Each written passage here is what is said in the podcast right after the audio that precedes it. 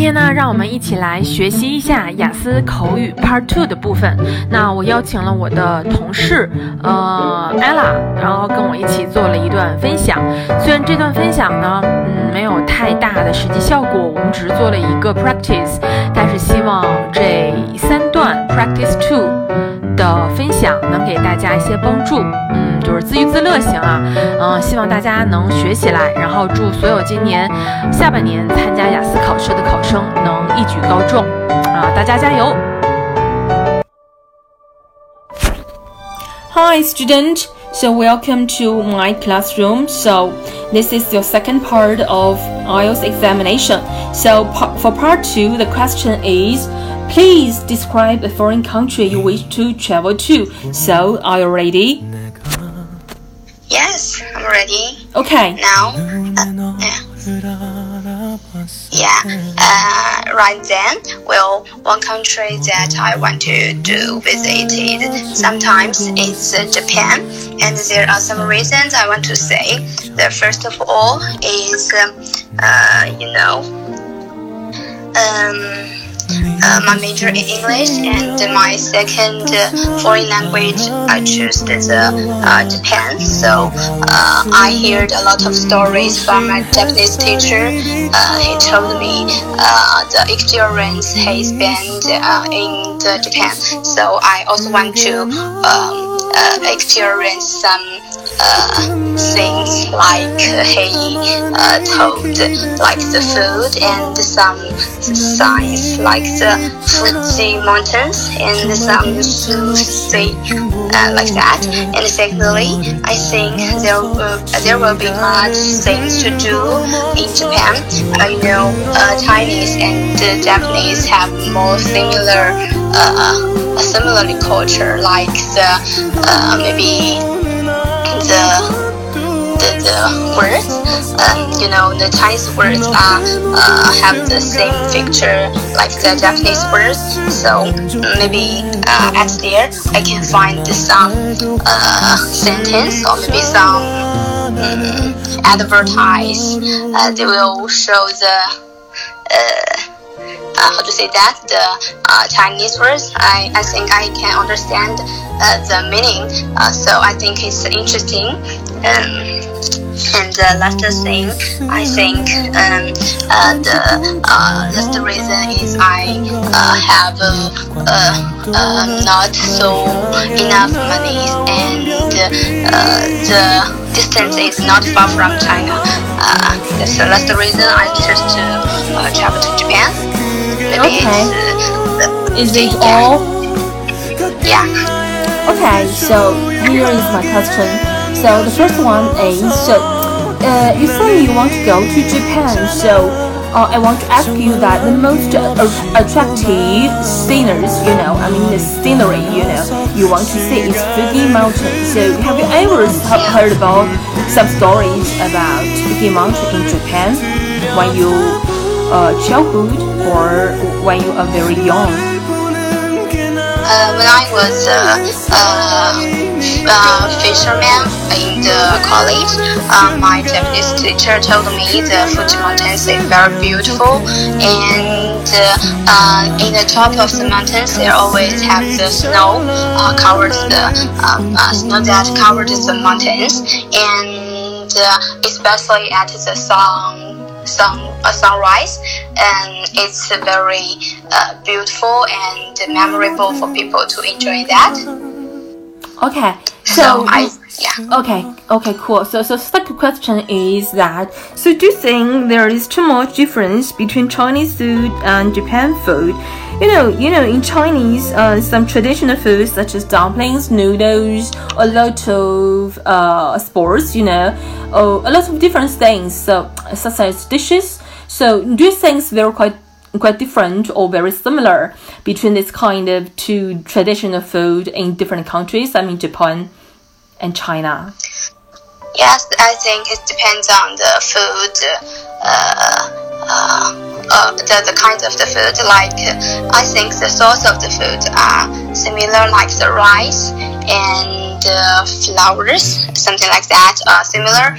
But uh, well, we have different ways to uh, cook it. Like in Chinese, we maybe use much more oils and the fire to make the and some sauces to make the uh, food more delicious. But in Japan, I know that they will use less uh, oils and uh, they want they always to eat some um, food um, fries uh, and not uh, so salty like Chinese. I think. Okay, so you sound like Japan. So the most attractive or the most interesting thing that I mean the games maybe. So some sceneries, I mean some spectrums, I mean some some interesting games that, that you want to play uh, in Japan, such as skiing, skating, or some mountains that you want to climb. So, can you take some examples for me about the things or some activities you joined in Japan while you're traveling to there? Yes, some sports like uh, uh, the football. Um, uh, I want to play football in Japan. Uh, so, have you ever uh, played football in China? Yes, when I was a child, I played football with my uh, classmates, but uh, recently uh, I haven't know enough time to do that. Maybe I'm become lazy now. Uh, okay, so that's all for my question. So thank you so much. Hi, dear student, welcome to my English class. So here is my question. So do you have something that you really want to some money to buy? Please answer my question. Okay. Um, uh, talking about something I want to buy, uh, that is not about the money, it's about uh, uh, the time I will spend to find it. I think a little bit difficult for me to uh, find these things. That is a book uh, I know from the TikTok, and the name of this book The Class. Uh, that is produced uh, in a writer uh, from the American, so it's difficult for me to find it in China. I tried to find it in Taobao, but I uh, could I didn't find it.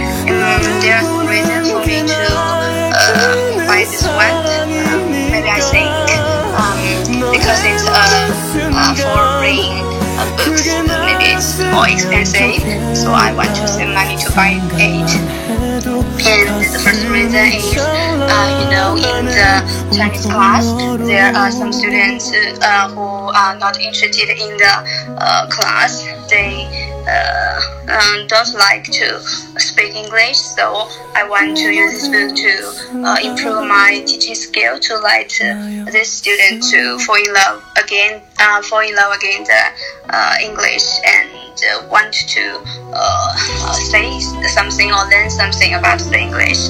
And the second thing is, as an English teacher, I use some teaching skills that I learned from the uh, uh, China, and I want to know how to organize the class in the foreign country, uh, like in America. So I want to uh, save some money and find this book to uh, how to say that and uh, enrich my teaching skills and help more students. Is it all? Yeah. Uh, okay, here's my question. So the first question is, you say you want to save money to buy some books. I mean textbooks for teaching materials for your students in your teaching classroom. So how do you think that teaching material is so important to majority of the students that you want to teach? So give me some examples that you want to do this. Yeah. Uh, I think there are some materials like the computers, uh, some English word cards, and the, the PowerPoint, and that will show uh, uh, how I organize the class. And it will make students more clearly and directly to know what I'm talking and what I'm saying and teaching. Is it all? Yeah. Okay. The, the second question is that you mentioned you teach a lot of students. How many students are there in your class? Uh, yes, the top class uh, of my uh, school is about 25. Uh, yeah. Uh, junior high school students or senior high? Uh, senior high students. Okay. So, uh, do you think teaching different kind of students are quite different from teaching the primary school students? So, do you think there's too much differences that between teaching little kids or adults or some pioneers? Yes, I think they are totally different because you know the primary school they are so young. Uh, they want to learn something more interesting, and their uh, the time of the concentration uh, in the class is not uh, as long as uh, junior or senior high school. So uh, in the class you need to play some games and with them and make them concentrate on the class.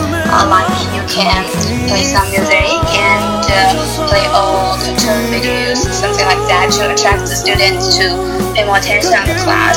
Uh, maybe they're just uh, or uh, five to fifteen uh, time, fifteen uh, minutes. Uh, the students of the primary school to concentrate on the class. Um, yeah, and in the junior high, high students, they are paying, paying, paying more attention about the like the how to say uh, study studying ways, something like that.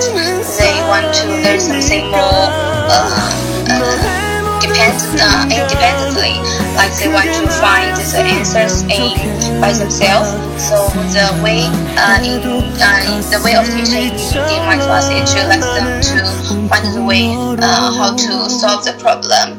Uh, like uh, if you give them a reading paper or test, you will just let them to do that, and then uh, they will find the result. And if you, they have some problems in this process, you can help them. Something like that. There are totally different way to teaching the primary school and primary school students and the uh, junior or high uh, higher students. Yeah, that's all.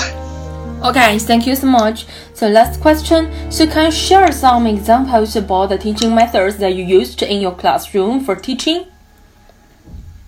Yes, I think the most I used is the 3P method, like the practice, present, and the production.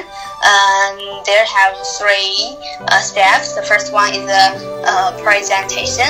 Um, that is, uh, you show something or make some things that are more interesting, like students to uh, uh, concentrate on that present. Like uh, um, you will maybe um, you will teach the word computer, then you will say, uh, show the computer pictures, or you will or let them to know uh, the computer where it is and point that. That is the presentation, and then the practice. You will make some games like uh, where is the uh, computer, let students to point and uh, make some match, um, like the computer words and the picture of computer to let them to message. And thirdly is the production uh, and uh, you will ask where uh, is the computer. Or them to say you will uh, the teacher will point to the computer and let the students to say ah that is a computer. Or what is it it is a computer. Something like that. That is the most uh, uh, most most how to say uh, that is a method I always to use in my class. Okay, thank you so much. Good morning class, welcome to my English class. So here is my question. Please describe a cafe or restaurant that impressed you. So are you ready? Yes. Okay. Uh, I will. Uh, would like to say a cafe that is uh, Starbucks. Uh, you know that is a chain cafe shop located uh, all over the city. Um, uh, I will uh, uh, go there uh, once a week because after the after a week uh, work, I want to drink a cup of coffee to have a relax uh, in the Starbucks. Um, uh, and there are there are all kinds of cafes like the Italian cafe and the American cafe. And I like uh, favorite is uh, Frappuccino. Uh, the, they have different uh, flavors like the blueberry and the strawberries. Mm, and uh, why I like this place is because it is a fantastic place. Uh, they will make somebody to uh, re uh, re relax and uh, it's not just a coffee uh, shop uh, like the traditional function and it's also a place to meet some friends and uh, talk some business uh, in the uh, shop so that's why I uh, like the Starbucks Okay, is it all? yeah Okay, here's my question. So, how often do you want to go there? Yeah I go there once a week Okay, so what kind of food is served there? Besides you mentioned to me. uh, pardon I mean, what kind of food they serve to you when you go there?